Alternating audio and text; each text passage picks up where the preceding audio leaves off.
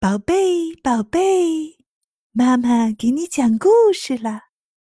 今天我们要讲的是小母鸡欢欢。从前有只老母鸡，一次孵出了七只小鸡。小母鸡欢欢是最调皮的。一天，老母鸡又开始清点小鸡的数字。一查，发现小母鸡欢欢不在，它上哪儿去了呢？原来欢欢早就想到外面走走，看看外面的世界。今天就趁鸡妈妈不注意，悄悄地溜出来了。欢欢走啊走啊，他发现了一只鼹鼠。早上好，鼹鼠。欢欢说。你能陪我玩玩吗？对不起，小母鸡，我今天必须要挖一条新通道。鼹鼠说：“那我能看看你怎样挖通道吗？”欢欢问。“当然可以，不过你只能跟着我，千万别影响我的工作。”通道里黑乎乎的。什么也看不见，欢欢跟在鼹鼠后面，不小心撞在墙上，还摔倒了。欢欢疼得哭了。你怎么了？怎么哭了？鼹鼠问。对不起，我摔了一跤。不过我实在不愿待在这里面了，因为我什么也看不见。我想回去，你能送我吗？欢欢说：“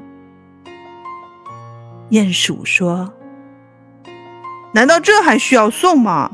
你转过身，自己就能走出去。”说完，鼹鼠继续工作了，根本不理欢欢。欢欢只好自己向后转，然后摸着通道慢慢走了出来。啊，太阳已挂在高高的树上。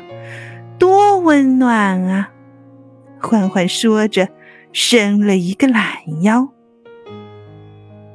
欢欢继续朝前走，不一会儿，他来到一条小河边。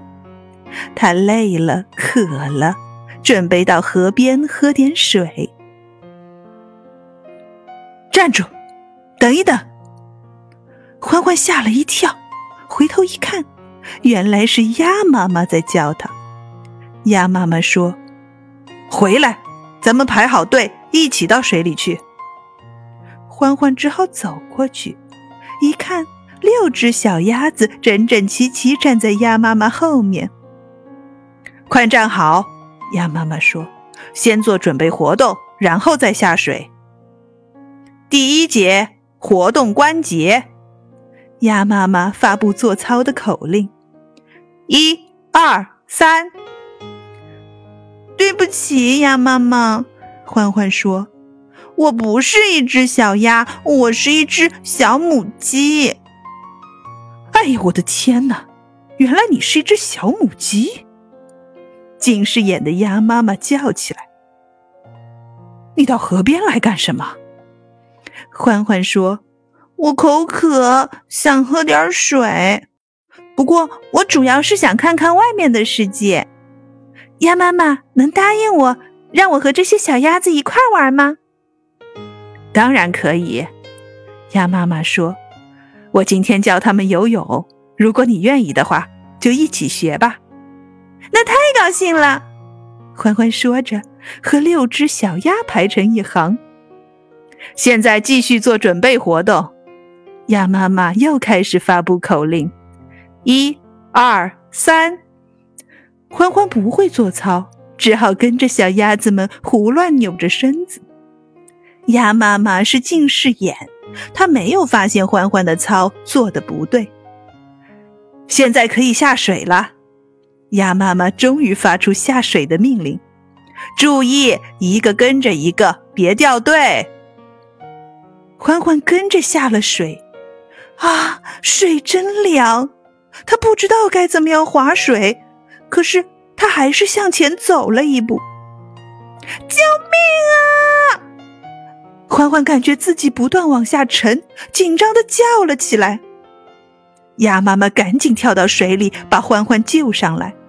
欢欢不停的向外吐着水。鸭妈妈说：“你很难成为一个会游泳的孩子，也许你永远只能待在陆地上。”欢欢说：“不管你怎么说，首先我得谢谢你，因为你救了我。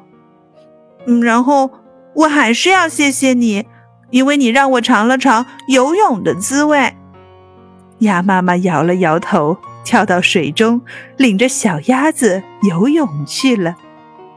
欢欢站在岸边，浑身直打哆嗦，他不敢再到水中去了。正在这时，他听到母亲的声音：“欢欢，你在哪儿？”“妈妈，我在这儿呢。”欢欢大声叫着，向妈妈跑去。妈妈，见到你我多么高兴啊！